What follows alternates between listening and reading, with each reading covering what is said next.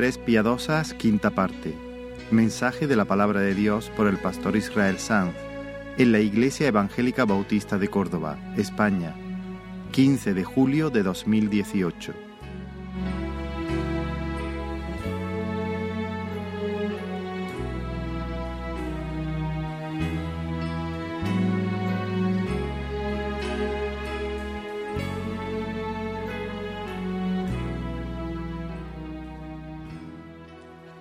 Señor, gracias por este momento, una oportunidad, Señor, que tú nos brindas de estar en tu presencia, de tener, Señor, tratos contigo al abrir tu palabra, Señor. Eso es lo que queremos, que tu Espíritu Santo nos enseñe. Reconocemos que tú eres nuestro Maestro y venimos, Señor, con humildad delante de ti. Y queremos, Señor, que nos dé un corazón tierno para recibir la buena palabra, la buena enseñanza. Ayúdame a mí a ser fiel a tu revelación. Ayúdame, Señor, a explicarla con claridad, con cariño a tu pueblo. Ayúdanos, Señor, a todos a, Señor, no dejar que tu palabra caiga a tierra, no menospreciarla, Señor a retenerla y atesorarla en nuestro corazón, a apreciarla, a amarla, a emocionarnos con ella. Señor, a recibirla porque es, es tu palabra, Señor. Danos reverencia en esta mañana. Danos, Señor, hambre de tu verdad. Danos fe, confianza en ti. Señor, fortifica nuestra fe. Danos victoria sobre el adversario que viene a robar. Oh Señor, en el nombre de Jesús. Amén. Bien, quiero arrancar este mensaje echando mano de una ilustración que le escuché a un predicador hace ya un tiempo, a nuestro hermano Paul Washer, y él decía algo así, ¿no? Imagina que un eh, que has quedado con un amigo y este se presenta, no, sé, no, no, no estoy haciendo la ilustración igual que él, solamente me estoy inspirando en esa ilustración. Este se presenta con un retraso de 30 minutos, 30 minutos tarde, y al preguntarle, oye, ¿qué te ha pasado? Te dice, mira, lo siento, de verdad, pero es que viniendo de camino he tenido un accidente. ¿Y eso? Pues que me ha arrollado un tráiler, que me golpeó, me tumbó al suelo, me pasó por encima y ya te digo, por eso no he llegado a tiempo. ¿Pero te ha pisado, dice? Eh, sí, sí, repetidamente. Y tú te quedas mirándolo de arriba abajo y lo miras de nuevo y cada vez estás más extrañado porque, bueno, lo primero que está vivo y además tiene cada miembro del cuerpo en su sitio, no hay huesos rotos, no sangra, no se aprecian contusiones y cuando tu amigo te ve que lo está revisando, te dice, ¿qué? Que no me crees, ¿no? Y tú te sinceras y dices, no, claro que no. Claro que no, porque, porque nadie puede tener un, a, ver si, a ver si lo que ha sido, lo que has sentido es el impacto del viento del vehículo al pasar y, del susto que te has llevado, pensabas que el camión te estaba pasando por encima. ¿No será que, que, que no has tenido esa experiencia tal cual la cuenta, sino que ha sido un poco diferente? Porque, amigo, nadie tiene un encuentro con un tráiler y le pasan los seis ejes del camión por encima y está como tú. Es que vamos, no te has despeinado, amigo. Es que huele a desodorante. Mira, mírate la ropa, ni siquiera la tienes sucia. Si, si alguien tiene un, un accidente de ese tipo, digo yo, se le nota. Algo se le nota. Bueno, ¿y cómo se supone que debería estar? Bueno, pues en principio debería estar muerto. Debería estar pegado al suelo como un chicle a la puerta de un colegio. Al menos deberías tener heridas, contusiones, tu ropa debería estar hecha girones, deberías eh, oler a adrenalina y a sudor, deberías estar en, en shock, despeinado. Pues hermano, de la misma manera, nadie puede tener un encuentro con el Dios vivo sin que se le note. Porque un encuentro con Dios es más traumático en el buen sentido de la palabra que que te pase un tráiler por encima. Encontrarse con el Dios omnipotente es la experiencia más transformadora que hay. Y sin embargo, tristemente muchos aseguran haber tenido un encuentro salvador con Cristo sin que sus vidas hayan cambiado de una manera radical y notable. Radical, es decir, profunda, en la raíz y notable. Si uno puede vivir más o menos de la misma manera que ha venido viviendo hasta ese momento, tal vez haya tenido un encuentro con una iglesia, gente maja, un ambiente espiritual que te ha emocionado, que te ha alentado. Y eso es lo que pasa muchas veces. Personas que están entre nosotros sienten algo, sienten algo, se sienten bien, se sienten inspirados de alguna manera pero de ninguna manera, o, incluso por la doctrina. La enseñanza te ha satisfecho intelectualmente o te convence intelectualmente. Pero si no ha habido una transformación radical y notable,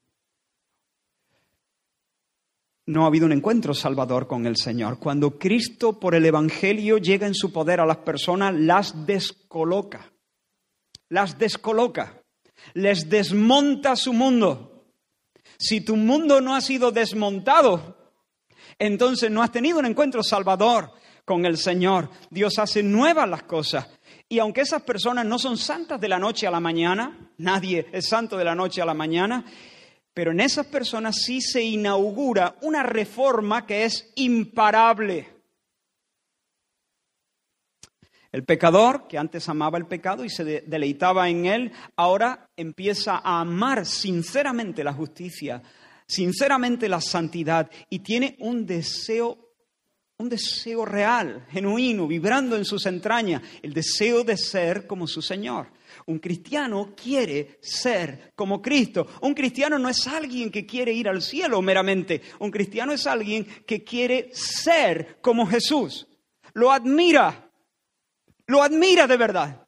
Admira a Jesús y quiere imitarle, quiere ser como Él. Y cuando los creyentes, un ejemplo, al ladrón no solamente se le convence eh, de pecado y se, le, y se le da perdón, cuando el, ladrón se encuentra con, con, el Señor, cuando abraza el Evangelio, no solamente queda convicto de su pecado y entonces encuentra perdón en el Señor, no solamente se le declara en base, en virtud de la obra de Cristo, se le declara justo delante de Dios, sino que además se le infunde el deseo de no robar más, de devolver lo robado y de trabajar con sus manos para tener lo suficiente para sí, para los suyos y para compartir con otro. Ese hombre ha cambiado radicalmente.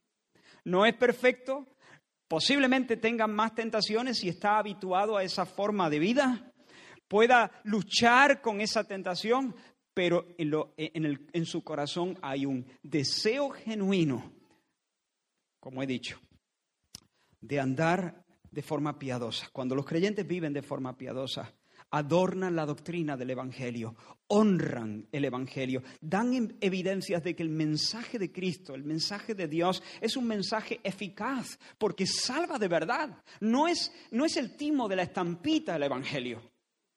No es el timo de la estampita. El, el mensaje del Evangelio salva de verdad. Cambia personas, las transforma, convierte a demonios en santos. No santos impecables, pero santos en el sentido bíblico. Y este es el énfasis que venimos haciendo desde mayo. El 6 de mayo concretamente iniciamos esta serie basada en, el, en la carta de Pablo a Tito. Este es el octavo mensaje y quiero hacer lectura de nuevo de un pasaje que hemos leído repetidas veces, Tito capítulo 2. Y en esta ocasión vamos a leer los versículos del 3 al 5 y del 11 al 15. Tito capítulo 2, versículos 3 al 5 y luego saltaremos al 11. Y dice la palabra del Señor, las ancianas asimismo sean reverentes en su porte, no calumniadoras, no esclavas del vino, maestras del bien, que enseñen a, las mujeres jóvenes a amar a sus maridos y a sus hijos, a ser prudentes, castas, cuidadosas de su casa, buenas, sujetas a sus maridos, para que la palabra de Dios no sea blasfemada. Versículo 11.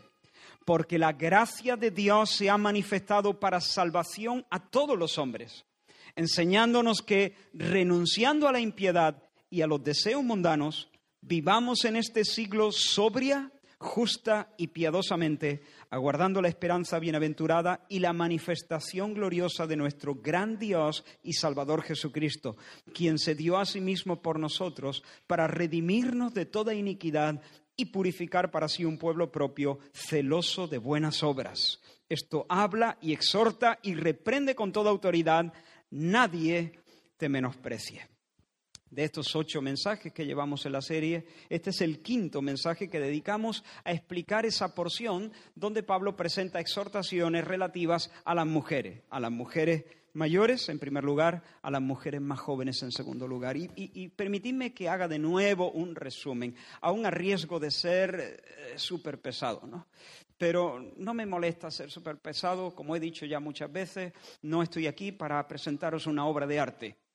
Así que no me importa que el mensaje no quede eh, muy elegante. Quiero daros un trozo de pan. Así que quiero hacer de nuevo un resumen y quiero construir un perfil de una cristiana que llamaremos María y que confiesa que ha tenido un encuentro personal y salvador con Jesucristo. Y según las exhortaciones que vemos aquí, podríamos decir que María va por la vida como si siempre estuviera en el lugar santísimo. Es reverente en su conducta, como si siempre estuviera en la presencia inmediata de Dios. No se deja enganchar por ningún vicio, ni por el vino, ni por la comida, ni por las compras, ni por las series de Netflix, ni, ni por el transilium, ni por el tabaco, ni por las redes sociales. En segundo lugar, María es prudente, no vive a lo loco no escucha su corazón, aunque se lo digan desde todos los ángulos, escucha tu corazón. Ella dice, no, no me voy a dejar llevar por mis sentimientos, no me voy a dejar llevar por mis corazonadas, no le voy a dar rienda suelta a mis impulsos, porque maldito es el hombre que confía en el hombre. Ella se fía del Señor, por eso es sensata, es prudente, es reflexiva, ora y lee su Biblia. Y todo lo calibra, todo lo sopesa a la luz de lo que Dios ha revelado. En tercer lugar, cuando María habla, habla con discreción, con prudencia, con sabiduría, no va revelando por ahí secretos indiscriminadamente, ni contando chismes, ni sembrando discordia entre personas ni cotilleando como las alcahuetas. En cuarto lugar, María está creciendo en bondad, no vive mirándose el ombligo, no vive ensimismada, tiene un deseo sincero de hacer feliz a las personas, felices a las personas que le rodean. Es amable, es amable incluso cuando está cansada. Voy a decir algo más radical todavía. Es amable con su propia familia, incluso cuando está cansada. Es misericordiosa, y su corazón se inclina a los que sufren y está dispuesta a lavarle los pies aún a aquellos que no se lo merecen. En quinto lugar, María piensa con pureza.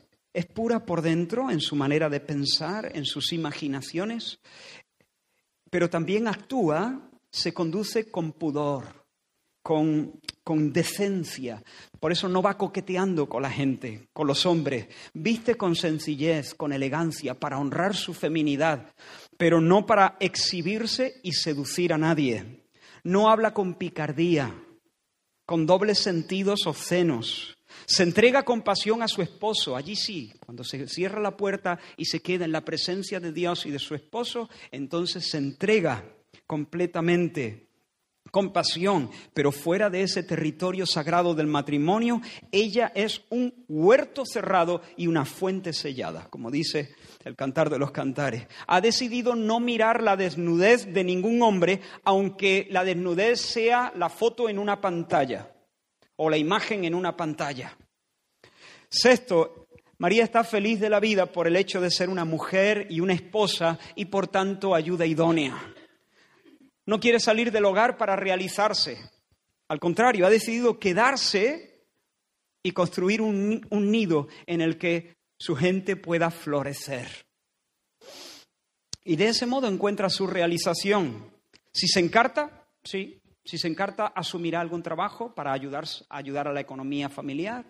Si el Señor le da la oportunidad, va a poner a funcionar sus dones dentro de la comunidad de fe de la iglesia local, pero sabe que su principal ministerio es el hogar. Y ella no se va a distraer en ese sentido. Antes de hacer cualquier cosa, ella se va a asegurar de que su hogar esté bien atendido. Ella sabe que al hacer eso nunca va a ser reconocida por el mundo, pero María no está buscando un aplauso. A ella le basta que Dios le sonría y que su familia esté vestida en invierno de ropas dobles. Eso le basta a ella. Séptimo, considera que Dios le ha dado un regalazo al colocarla en una posición donde puede mostrar la gloria de la sumisión. Ella sabe que a su esposo le corresponde representar al Padre en esa relación del Dios Trino. Y a ella le ha correspondido la parte de representar a Dios Hijo, a Jesús. Así que ella sabe que su esposo debe dirigir, liderar la relación y ella debe ser ayuda idónea. Por eso se deja liderar, se deja liderar. A ella le toca honrar y obedecer al Señor, en el Señor, perdón, a su esposo. Y por último, en octavo lugar, María siente una carga por las cristianas más jóvenes. Quiere verlas crecer en el conocimiento de Dios. Quiere ver una nueva generación de cristianas que adornen la doctrina, que honren el Evangelio. Por eso vive con los ojos abiertos. Y, está buscando a, alguien que quizá esté empezando en la fe, que no tenga tantos kilómetros en el Señor, para acercarse a ella y alentarla y desafiarla e instruirla o corregirla o lo que toque.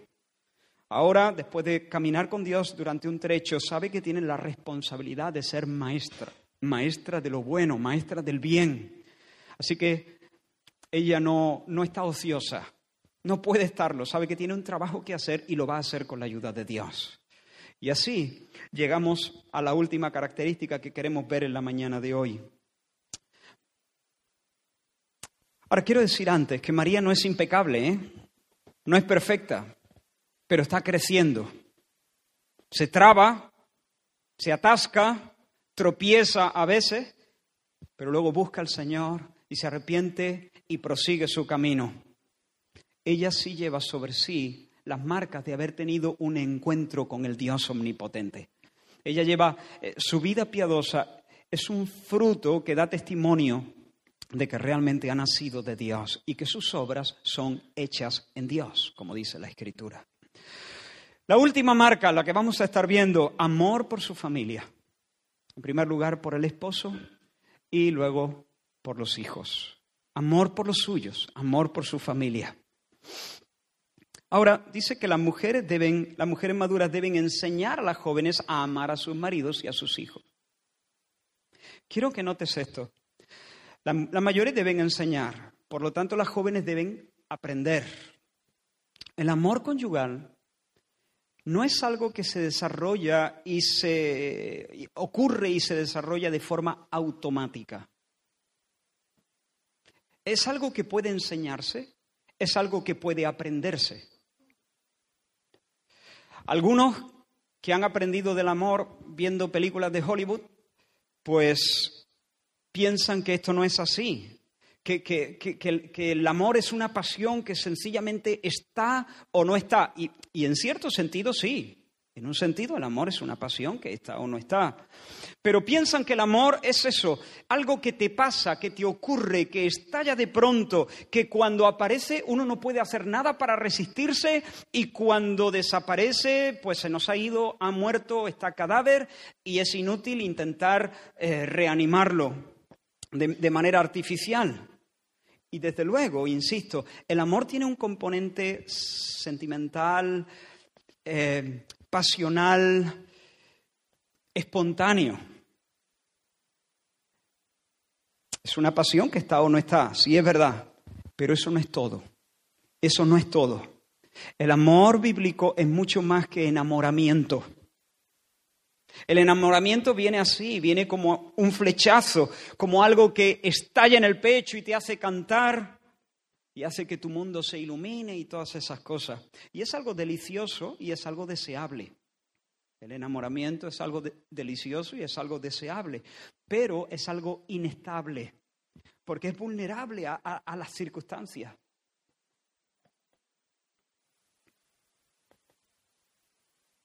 Alguien puede estar muy enamorado, ¿no? Y allí están los dos chicos, ¿no? Con, con 15 años, hablándose a, una cuarta y media a la luz de la luna, eh, eh, eh, en, torno a una fogata de una acampada, ¿no? Y allí están muy enamoraditos y de repente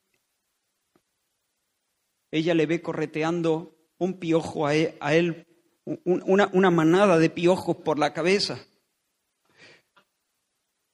Y luego dice, ¿y qué es eso? Y él dice, ¿qué? Y encima cuando dice qué, le echa el aliento. ¡Oh! Ese aliento. Y aquellas emociones se descalabran. Y a lo mejor que ese enamoramiento que sentía, estoy haciendo una exageración, ¿no?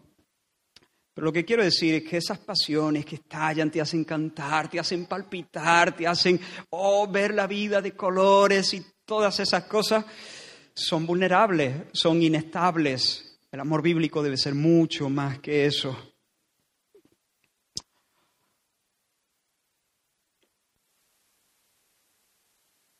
De hecho, cuando pienso en un pasaje como este, casi con toda probabilidad, algunas de estas hermanas que estaban casadas con hombres de Creta en el siglo I, habían conocido de cerca a sus esposos el día de la boda.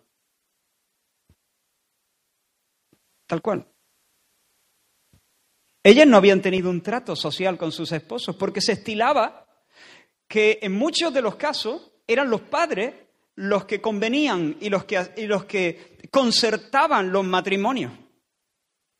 Así que ellas se habían criado en, la, en la casa paterna, le habían informado que tendría que casarse con un hombre noble y tal, y luego la boda, de repente se encontraban eh, delante de un tipo con el que no habían chateado, no habían whatsappeado, no se habían dado un paseíto por la orilla de la playa, no habían estado tocando canciones en torno a un fuego en un campamento, ni siquiera se habían dado un paseo, no habían tenido una sola charla.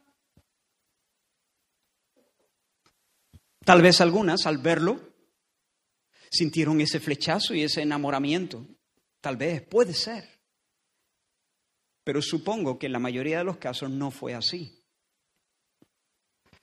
Quizá no era su tipo. Quizá no le resultaba atractivo físicamente. Quizá cuando tuvieron dos charlas no simpatizaba con sus emociones. Tal vez esa mujer, después de tres, cuatro días, no se identificaba con el estilo de vida, con la manera de pensar. Sentía que el mundo de él era un mundo totalmente ajeno al mundo de ella y el mundo de ella totalmente ajeno al mundo de él. Necesitaban aprender a amar a sus cónyuges. Necesitaban madres espirituales, mujeres de fe, mujeres curtidas de Dios, que les enseñaran a qué? A amar a sus maridos. Y dejar de esta manera en buen lugar a Dios y el Evangelio. ¿Me seguís hasta aquí? Ahora, si no estamos hablando del del enamoramiento, de ese flechazo. ¿De qué estamos hablando entonces? ¿Qué tipo de amor se espera de la esposa? ¿Cómo se puede aprender? ¿Qué, debían exactamente aprender estas mujeres que tal vez se encontraban en una situación parecida? El término que usa aquí el apóstol transmite la idea de que la esposa debe cultivar una relación de afecto y amistad con el esposo afecto y amistad con el esposo. Voy a mencionar algunas cosas. Eh, eh, en el mensaje de hoy va a haber mucha, eh, quizá menos enseñanza, más exhortación. quiero mencionar bastantes puntos, espero no perderos en el trayecto. ¿Qué significa esto, afecto y amistad con el esposo? He destacado aquí varias cosas. En primer lugar, ella debería aprender a estar con él, acompañarle, disfrutar de su compañía, mostrar interés por aquello que interesa o que interesaba a su esposo. Debía aprender a quererlo, a demostrarle simpatía, a demostrarle cariño, a darle un besito, a derramar sobre el esposo sus tiernos afectos, a expresar el afecto, a expresar el cariño, tenía que aprender. Tenía que aprender a servirlo, a ayudarle con solicitud en sus necesidades, ofrecerle consejo cuando el hombre necesita ese consejo, o incluso una palabra de, de, de corrección o desafío espiritual o atenderlo en sus horas de debilidad, ya sea anímicamente o físicamente, en momentos de, enfermedad, no sé. Tenía que complacerlo, aprender a complacerlo. Oh, Israel, complacerlo, claro. Aprender a complacerlo, procurando el gozo del, del, marido, procurando el bienestar del marido, procurando eliminar cualquier cosa que le resulte digamos, antipática o incómoda o que le hiera o lo que sea. Debía aprender a intimar con el esposo, a abrir su corazón, a contarle sus cosas, a compartir su mundo interior, a, ofrecerse, a crear un espacio donde el esposo también pudiera abrirle su alma, contarle sus secretos, hablarle de sus temores, de sus frustraciones, de sus esperanzas, de sus anhelos, etcétera, etcétera. Y debía interceder por él ya sea que el esposo fuese creyente o no, debía orar por él para que el Señor siguiese haciendo su obra de salvación y de redención hasta el final. En definitiva, esas mujeres de Dios debían aprender a ser compañeras, compañeras de sus maridos, de quien el marido pudiera decir lo que dice el amante en Cantar de los Cantares, levántate, oh amiga mía, amiga mía, amiga mía, hermosa mía, y ven. Compañeras del marido, de tal forma que el marido pudiera verlas y llamarlas de esta manera, oh amiga mía, amiga mía. En definitiva, lo que las mujeres debían aprender es a vivir con un corazón inclinado a sus maridos. Esto es mucho más que hacer las labores del hogar, esto es mucho más que amor sexual, mucho más. Es cultivar un cariño que mueva a esas personas, a esas mujeres, a pensar de sus maridos con simpatía, a atenderlos con ternura y solicitud y a expresar de manera tierna esos afectos. Ahora, ¿cómo se expresa este cariño? ¿Cómo se derraman tiernamente estos afectos? Bueno, no hay una regla fija. Las personas somos distintas, percibimos el cariño y el amor de manera distinta. Para mí, por ejemplo, no sería, no sería demasiado significativo si Damaris se hace una camiseta con mi foto a la espalda que diga, eres mi Superman, yo qué sé. Yo le diría, Damari, eh, ponte una chaquetita. o hazte otra camiseta. Para mí no sería, no, sería una, una, de las maneras en que yo me sentiría, no sé, amado, tiernamente, bendecido, si Damari me regalase una rosa. Ah, hombre, a ver, a nadie le amarga un dulce, el detalle está bien, pero honestamente ese, ese lenguaje para mí no es demasiado significativo. Sin embargo, cuando, cuando Damari se esfuerza por quitarme, liberarme de algunas tareas, haciendo algunas gestiones en la casa que habitualmente mm, deberían recaer sobre mí, pero veo que se adelanta y me quita, yo me siento profundamente amado, por ejemplo. Ese lenguaje me llega, me toca a mí, a mi corazón. Ahora, hermana, si tu esposo percibe el amor, si te ve con la camiseta diciendo que eres su Superman y tal, háztela. Háztela. De hecho, hazte tres o cuatro. Una para cada día. Tú no te preocupes de lo que los demás digan, porque van a decir. Pero tú a lo tuyo, tú a lo tuyo, a lo tuyo. Si tu esposo recibe de esa manera el amor, adelante con ello. Si tu esposo se siente especialmente apreciado cuando le haces cierto guiso, venga, regálale esos guisos, regálaselo. Regálaselo, regálale, regálale esos platos.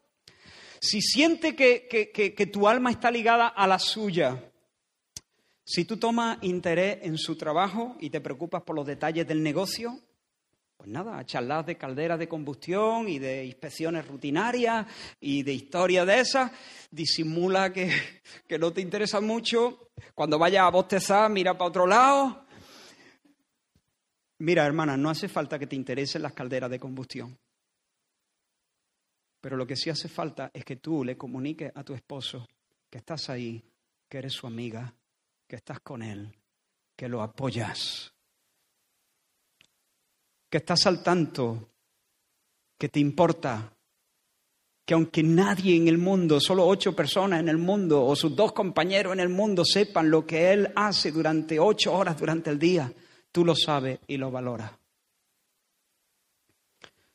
Ahora, los cónyuges deberían hablar de esto, de cómo, de, de cuál es el mejor lenguaje en que nos podemos comunicar nuestro amor, nuestro cariño de cómo nos sentimos queridos. Y como digo, no hay una norma fija. Lo que para mí puede ser algo que, bueno, ni fu ni fa, a lo mejor para ti es casi una cuestión de vida o muerte. Cada uno es cada uno y nada es mejor ni peor. Ahora, aunque no hay una regla fija, quisiera señalar algunas acciones y algunas actitudes que en general comunican a los hombres aprecio, cariño y dedicación hace como unas tres semanas hice una encuesta en la iglesia a los hombres que vinieron ese día a la reunión de oración del viernes. Les pedí al término de la reunión que se quedasen un momento aquí y que me dieran cinco minutos. Les repartí unos papeles y les pedí que terminasen esta frase. Yo me siento querido cuando mi esposa... Punto suspensivo. Bien, ¿queréis que os dé la respuesta? La respuesta de los hermanos. Yo ya las he, digamos, destilado, las he mezclado porque había algunas que se repetían, las he editado, pero no las he cambiado. Voy a dar lo que estaba allí en aquellos papeles. Me siento querido cuando mi esposa me alienta y me afirma con sus palabras, en lugar de reñirme o atacarme. Me siento querido cuando mi esposa no me niega sus caricias y sus besos, sino que me expresa con generosidad su afecto de forma física y se esfuerza por satisfacer mis deseos de intimidad sexual. No se sirve del amor sexual para castigarme o manipularme. No hiere mi corazón haciendo que me sienta como un mendigo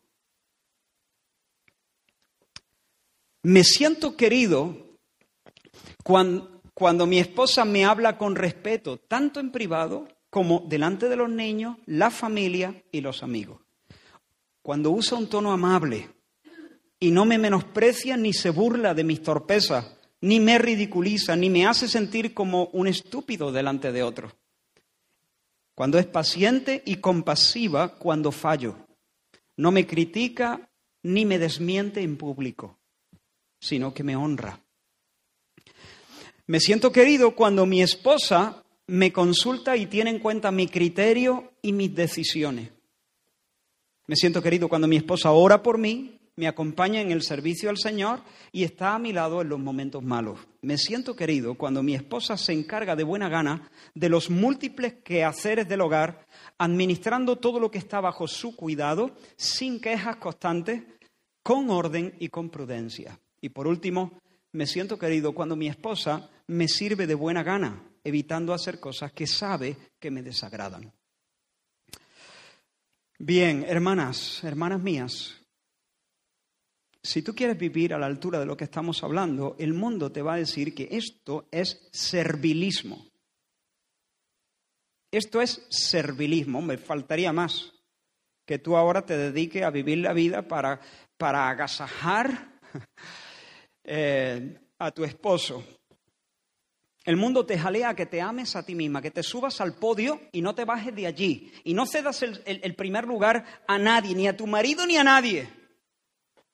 Pero Dios te dice que ames a tu esposo, que le cuides, sí, que lo complazcas, sí, que lo atiendas, sí, que lo sirvas con, con, diligencia, sí, que pienses de Él con afecto, que te dediques a Él, que procures su bien, que seas como la mujer de Proverbios 31.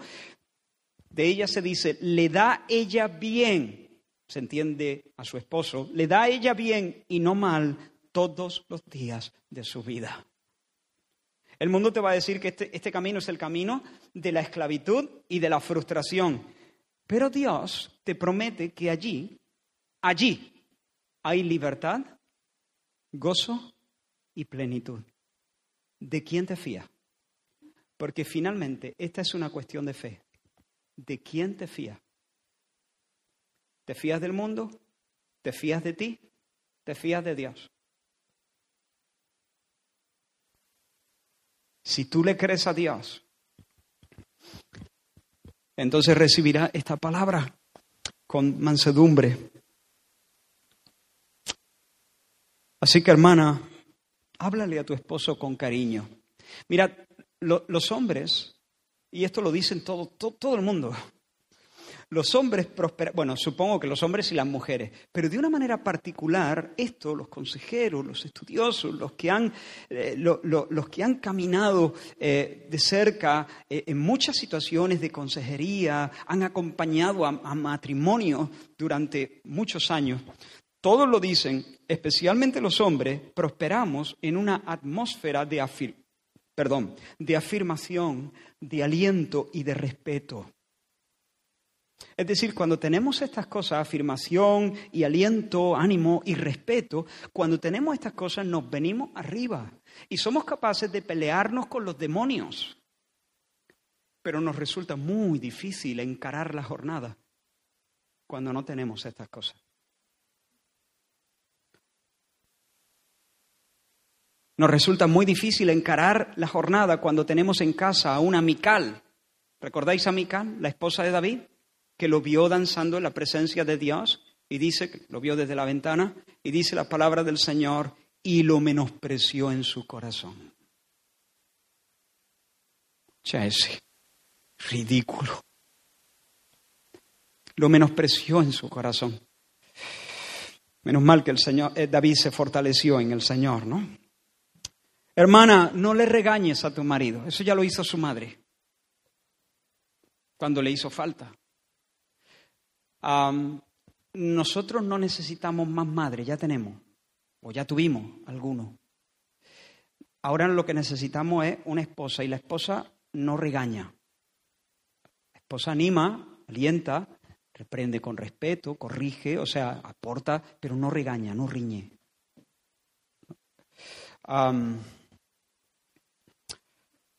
Hermanas mías, amad a vuestros hijos, pero asegúrate que aún cuando estés en los años exigentes de la crianza, no los pongas nunca por delante de tu esposo. Tu esposo primero, los niños después. Nosotros necesitamos sentir que todavía suspiras por nosotros. Suspiráis por nosotros que no se os ha ido el corazón detrás de, los niños únicamente, que no está allí toda vuestra ilusión. Marido primero, después los niños. Hermana, sonríele a tu esposo y no le niegues caricia. Te recuerdo lo que ya sabes de sobra. Te recuerdo lo que ya sabes de sobra. Es muy fácil abrazar nuestra alma a través de nuestro cuerpo. ¿Se entiende esa frase? Es muy fácil abrazar nuestra alma a través de nuestro cuerpo. La intimidad sexual es un lenguaje de amor que los hombres entendemos de una manera particular. Voy a decir esto en una entrevista que le hicieron a una hermana, esposa de, un pastor muy reconocido en Estados Unidos. Y ella se reunió con, muchas mujeres y para tener un tiempo para compartir, las mujeres le iban a hacer preguntas a ella. Entonces le preguntaron, hermana, nosotras somos también esposas de pastores. Eh, ¿qué, consejo nos podría dar usted a nosotras para que nosotros podamos ministrar el corazón de nuestros esposos que están en un ministerio que es exigente? ¿Cómo podemos ministrarles a ellos? Y dice la hermana que de casi como un resorte, eh, sin pensarlo demasiado, ella dijo, hacedles el amor.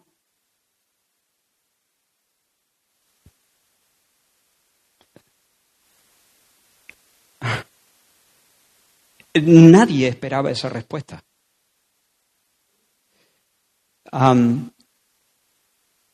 pero es una respuesta sabia. Es una respuesta sabia y franca. Espero que, nadie considere que es inapropiado. Estamos hablando de un tema muy sagrado, muy santo, muy importante. ah, por cierto, hermana, cuida tu aspecto. No, estoy diciendo que te pongas el collar de perlas para estar en casa, pero por el amor de Dios, métele fuego a esa bata de cuadro.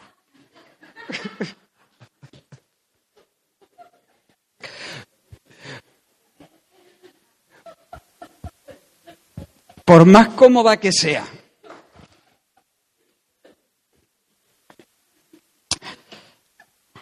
Otra cosa, no lo menosprecies, no lo, no bendícelo, bendícelo, ora por él.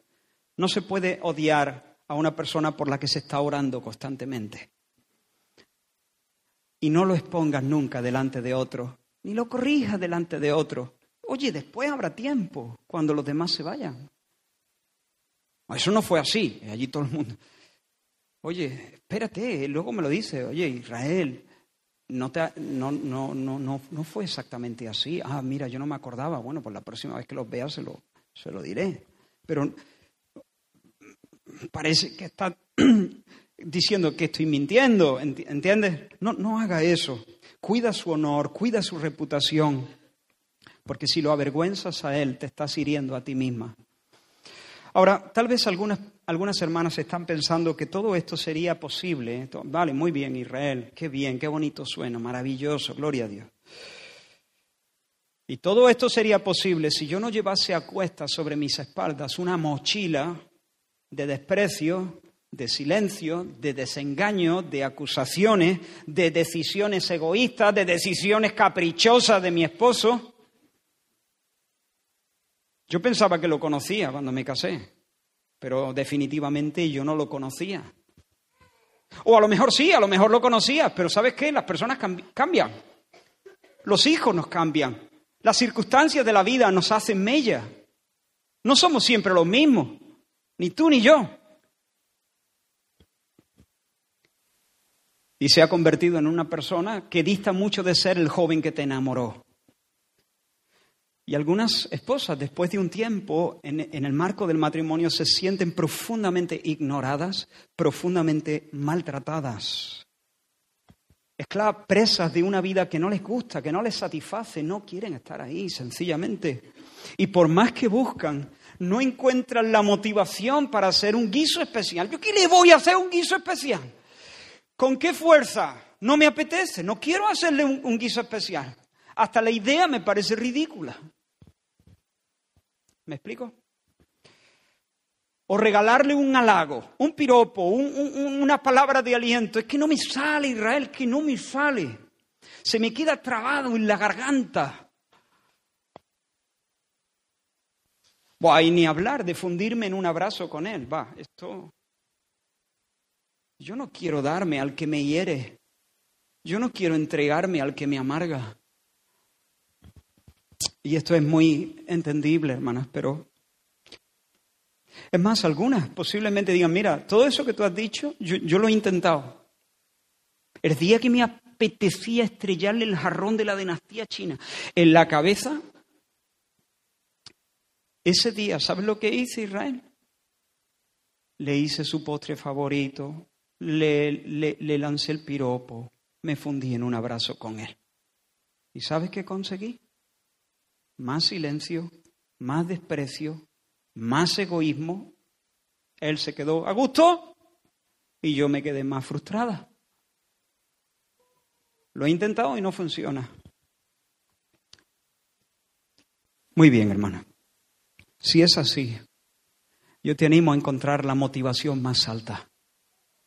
Hazlo por Dios. Hazlo por amor a su nombre. Hazlo para Cristo. Hazlo para su fama. Para, para el buen nombre de su causa. Quiero leeros una cita de una hermana que se llama Elizabeth, Elizabeth George.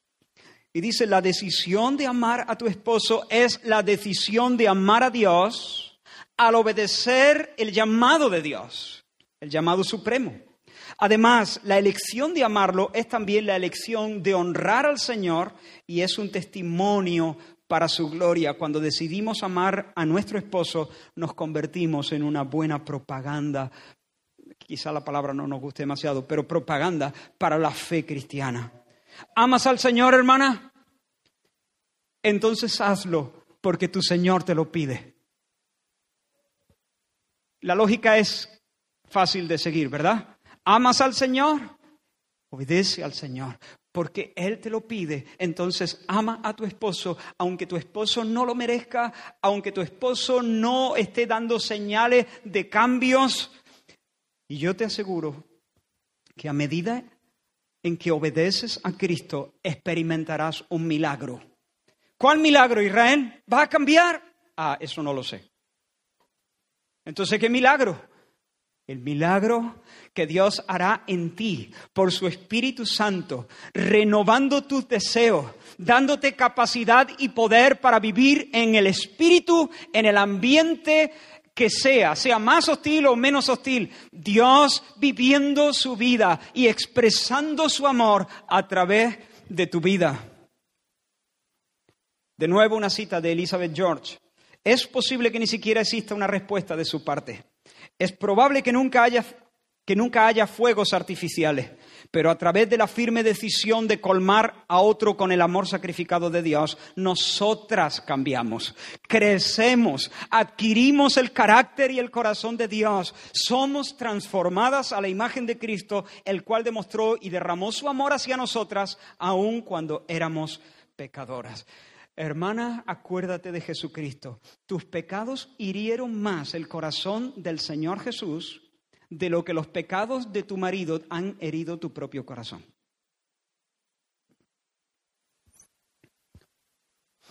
Tus desprecios por el Señor Jesús han sido más feroces que los desprecios de tu marido hacia ti. Tu indiferencia ha sido más grosera. ¿Y qué hizo el Señor?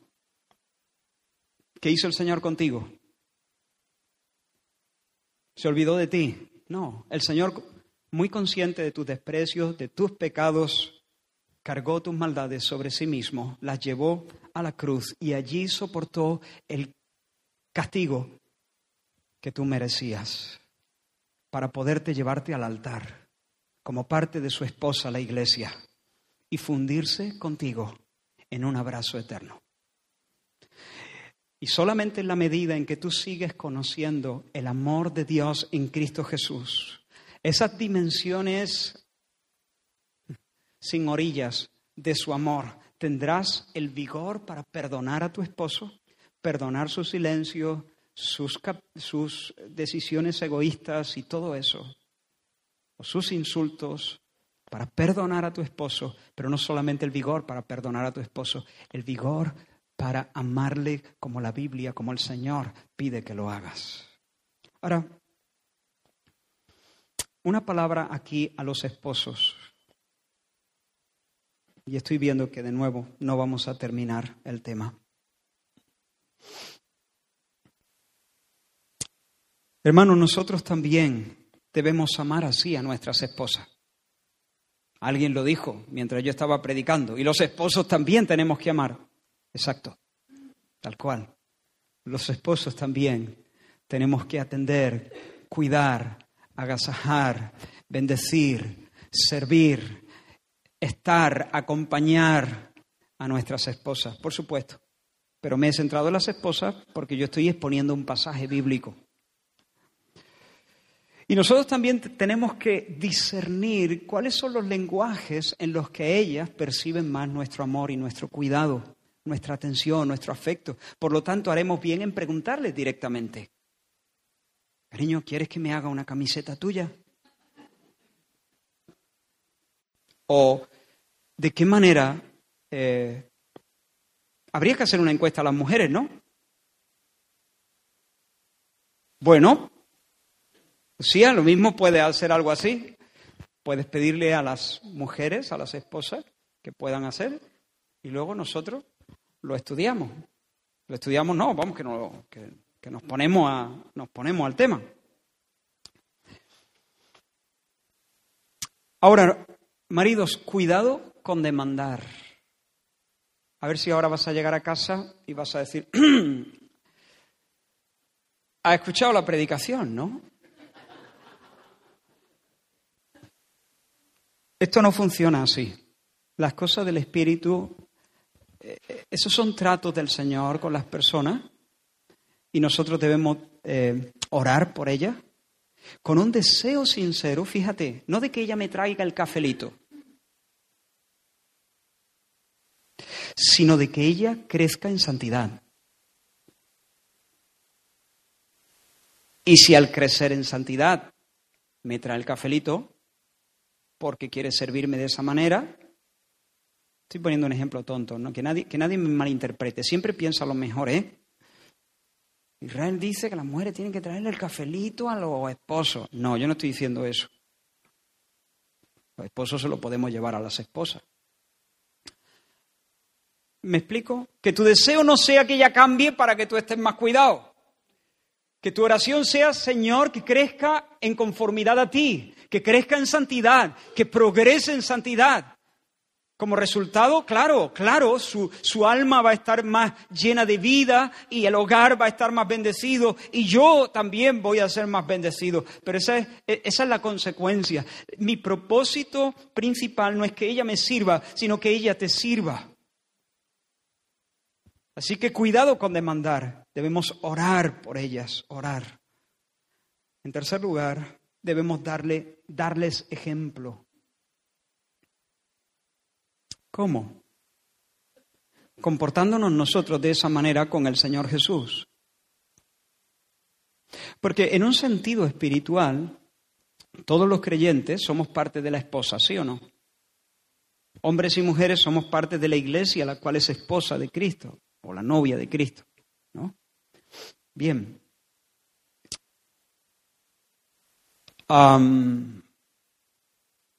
No es justo esperar que tu esposa se comporte como una buena esposa si tú no haces lo mismo en el sentido espiritual.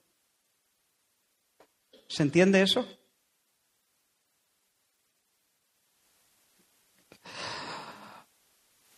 Por ejemplo, si hay alguien aquí, algún hombre que está pensando, bueno, espero que mi esposa haya tomado buena nota de lo que Israel ha dicho en cuanto al afecto físico, ¿no? Y que no sea tan renuente eh, a mostrarme su afecto de esta manera. Espero que haya tomado buena nota.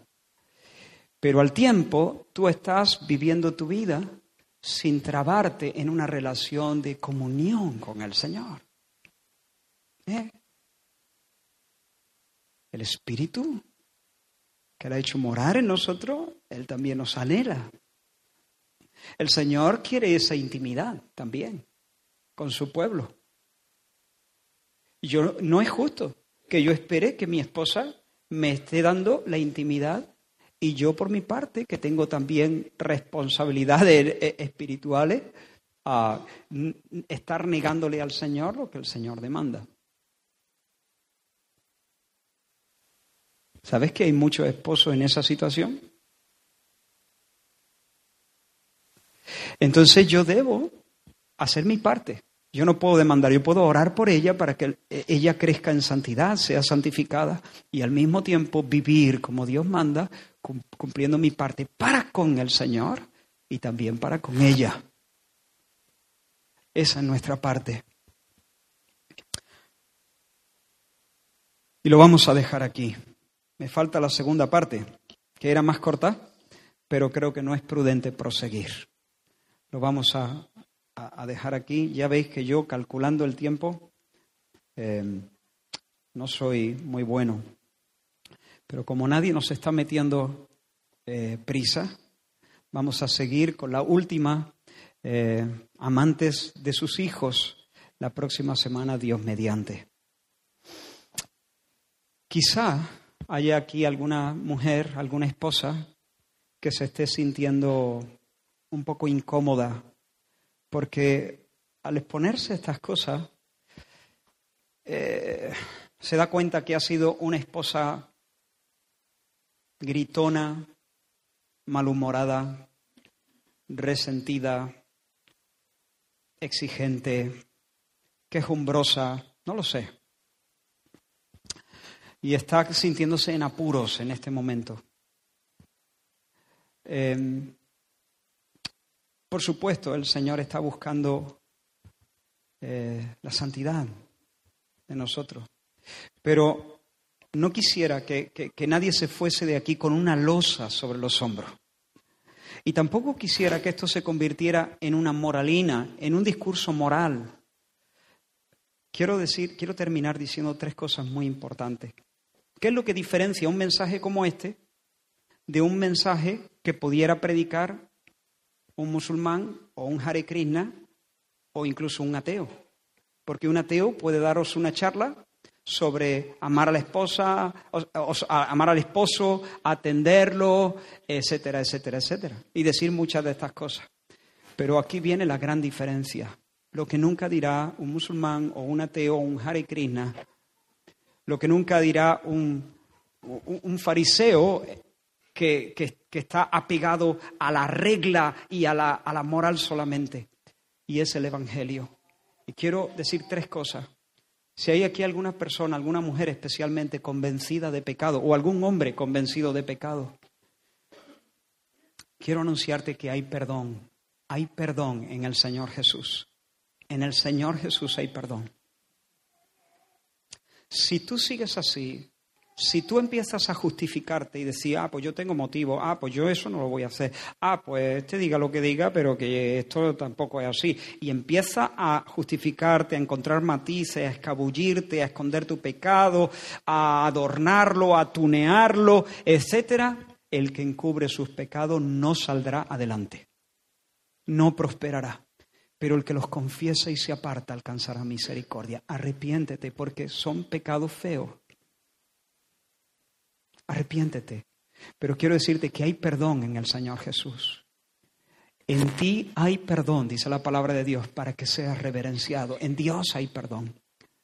Y Dios nos puede dispensar su perdón y su gracia, precisamente por lo que he dicho antes, porque Dios cargó sobre Cristo el pecado de todos nosotros. Y todas esas maldades y todas esas cosas miserables, mezquinas, todos esos resentimientos, todas esas amarguras, todas esas actitudes feas, egoístas, desafiantes, todo, todo eso fue puesto sobre la persona del santo. Él no conoció pecado, nunca hizo ninguno, pero tuvo que soportar la carga de todas esas cosas. Y Dios Padre ejecutó juicio sobre él, porque en ese momento él era el chivo expiatorio. Él era él se convirtió en el sustituto de los pecadores. Para que ahora su justicia, su mérito y su justicia pudieran ser contadas a nuestra cuenta. Jesús no se quedó muerto, resucitó. Ahora Él es el Señor. Y si tú crees que Jesús es quien dijo ser, el Cordero de Dios que quita el pecado del mundo, el sustituto de los pecadores, el que fue a la cruz lleno del amor por el Padre y amor por su pueblo, el que portó las iniquidades de ellos, el que nos sana por medio de sus heridas, el que nos dona su justicia. Si tú crees en el Evangelio, que Él murió por ti, y crees en tu corazón que resucitó y está coronado por el Padre como Señor de todos, y te arrepientes de todo corazón de tu pecado, y te pones sumiso a, a sus pies, y le abrazas y le honras como el Señor, el jefe, el dueño, el amo de tu vida de aquí en adelante, entonces Dios hará lo que dice que hará. Tus pecados serán perdonados. Y Él declarará que aunque no has hecho, que aunque no has cumplido la ley, delante de sus ojos, de aquí en adelante, Él te mirará como si lo hubieras cumplido perfectamente, completamente, como si fuese justo. ¿Por qué? Porque te verá vestido no desnudo, vestido con la justicia de Cristo. Pero no solamente Dios perdona pecados y, nos declara justos, Dios hace más. Dios en Cristo nos da perdón y justicia, justificación. Pero Dios en Cristo también nos ofrece un modelo, un ejemplo. La cruz es un ejemplo de amor. Y hermanas, especialmente a vosotras os digo, no solamente hay perdón para ti en esta mañana, de verdad, te suplico, te suplico que no te vayas endureciendo tu corazón. De verdad, no, no, no te interesa.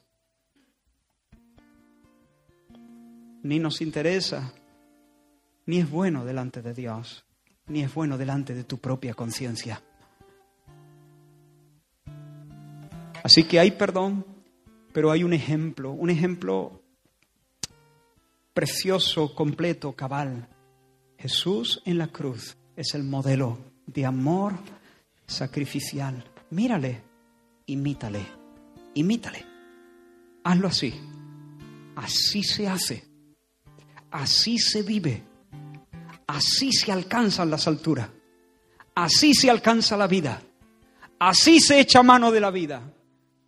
Así se vence al mundo y al diablo y a la carne. Imítale. Sé como Él. Admírale. Quédate mirándole hasta que sientas que tu alma de verdad lo admira y que se llena de un deseo de imitarle. Cuando éramos chicos, nosotros alguna vez, las mañanas más difíciles para mi madre eran las mañanas de los sábados. Generalmente, bueno, ella dice que no, algunas sí, algunas sí, porque a veces nosotros, eh, no, no, no es verdad, retiro lo dicho ella le gustaban los sábados, pero algunas veces nosotros la liábamos bien liada. Éramos cuatro y éramos cuatro salvajes algunas veces. ¿no? Sobre todo, sobre todo, sobre todo, si habíamos visto alguna película de karate. Abraham. Abraham veía una película de karate y se volvía loco.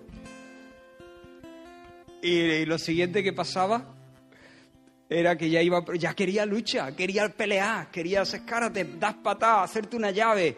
Ah, y al... ¿eh? no, no, no. Y dice que yo quería leer un libro, pero no, yo también peleaba, yo también peleaba. pero aquello iba más, ¿no? Porque habíamos visto a alguna de Shaolin o lo que sea, ¿no? Y allí los cuatro ya sudados y dando los cates. Habíamos visto eso y se había encendido una pasión por imitar a esa gente, ¿no? Es mejor ver, yo qué sé, la casa de la pradera. Pero lo que quiero decir es que si tú te quedas mirando a la cruz, igual que pasaba con la película de karate, admiras al Señor, admiras su, su corazón, su benevolencia, su generosidad, su sacrificio, sales de allí, ¿qué? Queriendo pelear la batalla del amor, queriendo amar también, queriendo imitar. Y termino con la tercera cosa. Hay perdón, hay un ejemplo que imitar, pero también hay poder, poder poder. El Evangelio no consiste en palabra. Hay poder. poder del Espíritu Santo, porque el Señor no solamente dijo, te limpiaré, el Señor también dijo, y pondré dentro de ti mi espíritu y haré que andéis en mis caminos. No solo nos perdona y nos justifica, sino que Él mismo viene a morar en nosotros por el Espíritu Santo. Él puede, yo no. Tú puedes decir, pero Israel, yo, sé, yo sé, vale, me arrepiento, pero ¿y mañana? ¿Y mañana? Cuando yo me enfrente a esto otra vez, si ya me conozco, yo no tengo fuerzas de verdad para sobrellevar eso. Eso ya lo sabemos. Cuanto antes lo sepamos, mejor, de hecho. Él sí tiene fuerzas para llevar eso. Él sí puede producir el querer y producir la capacidad para ejecutar el querer, para hacer lo, lo, que Él ha sembrado en tu corazón. Él sí puede. El Espíritu ama, pero con, con una naturalidad tremenda. Es su ser. Por, por, lo tanto, cristianismo no se basa solamente en imitar a Cristo. Cristianismo consiste en expresar a Cristo, vivir a Cristo.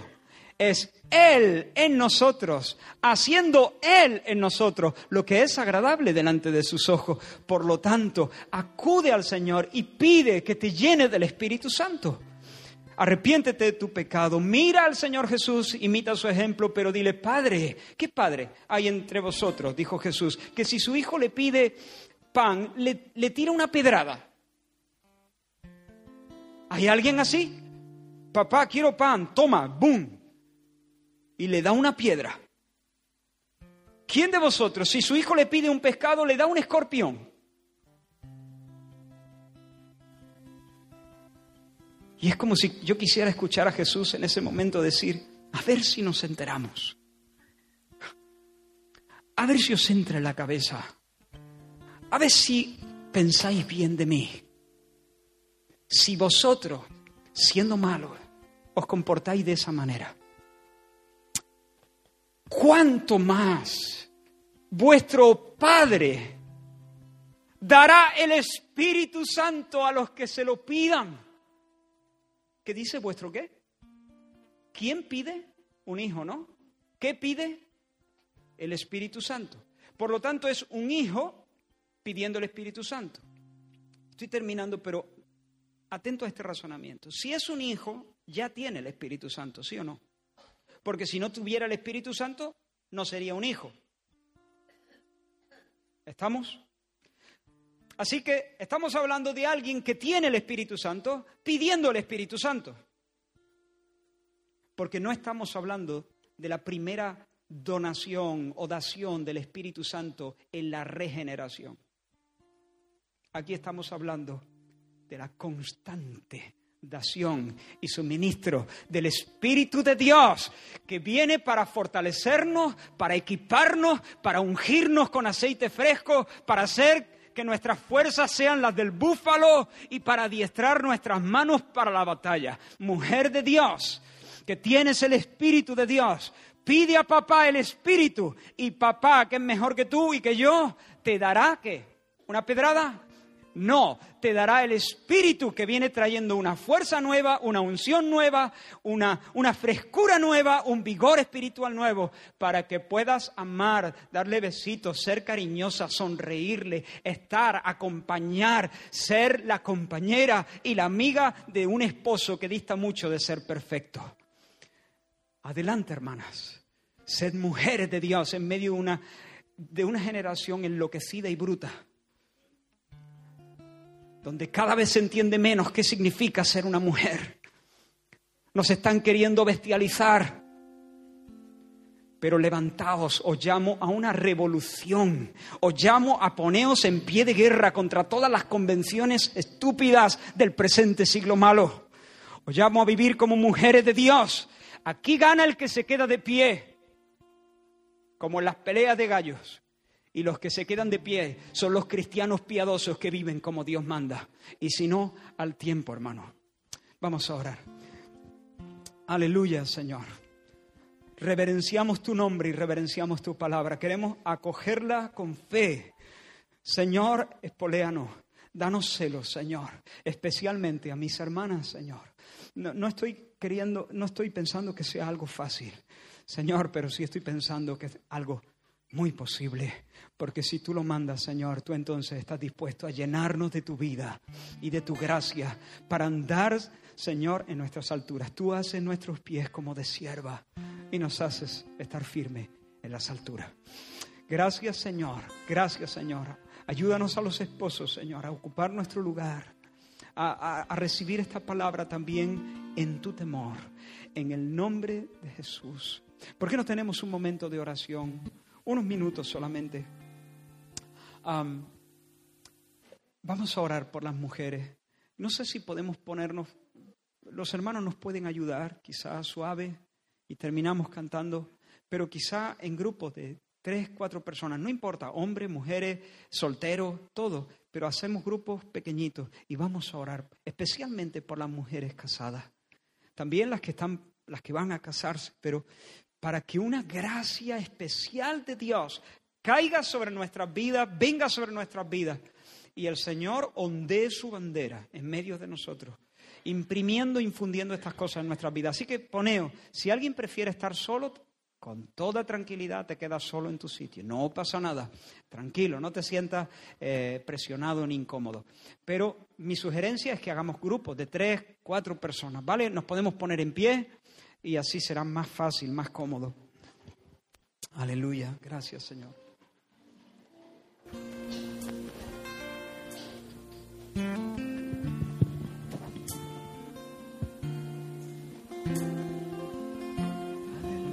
Aleluya, aleluya, aleluya.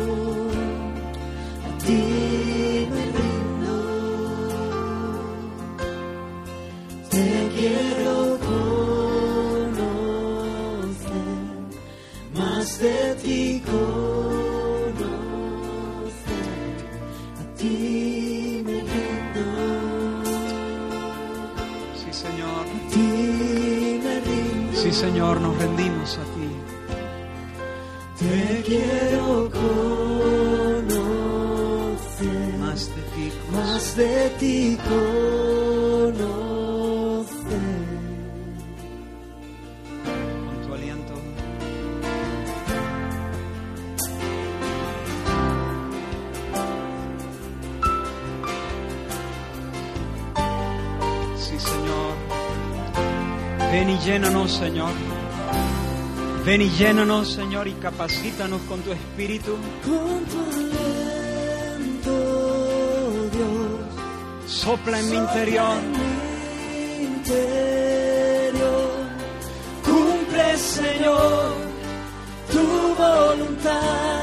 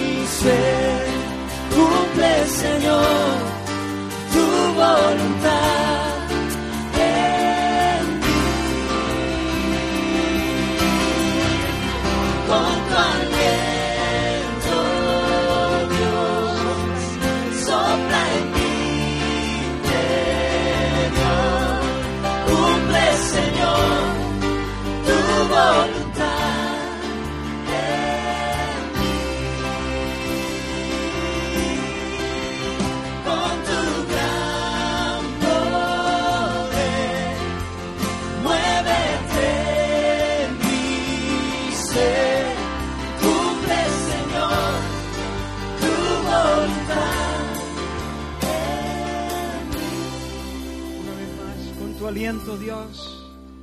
Con tu aliento, sí, Señor. Dios, sopla en mi interior. Cumple, Cumple, Señor. Tu voluntad. Tu voluntad. En mí.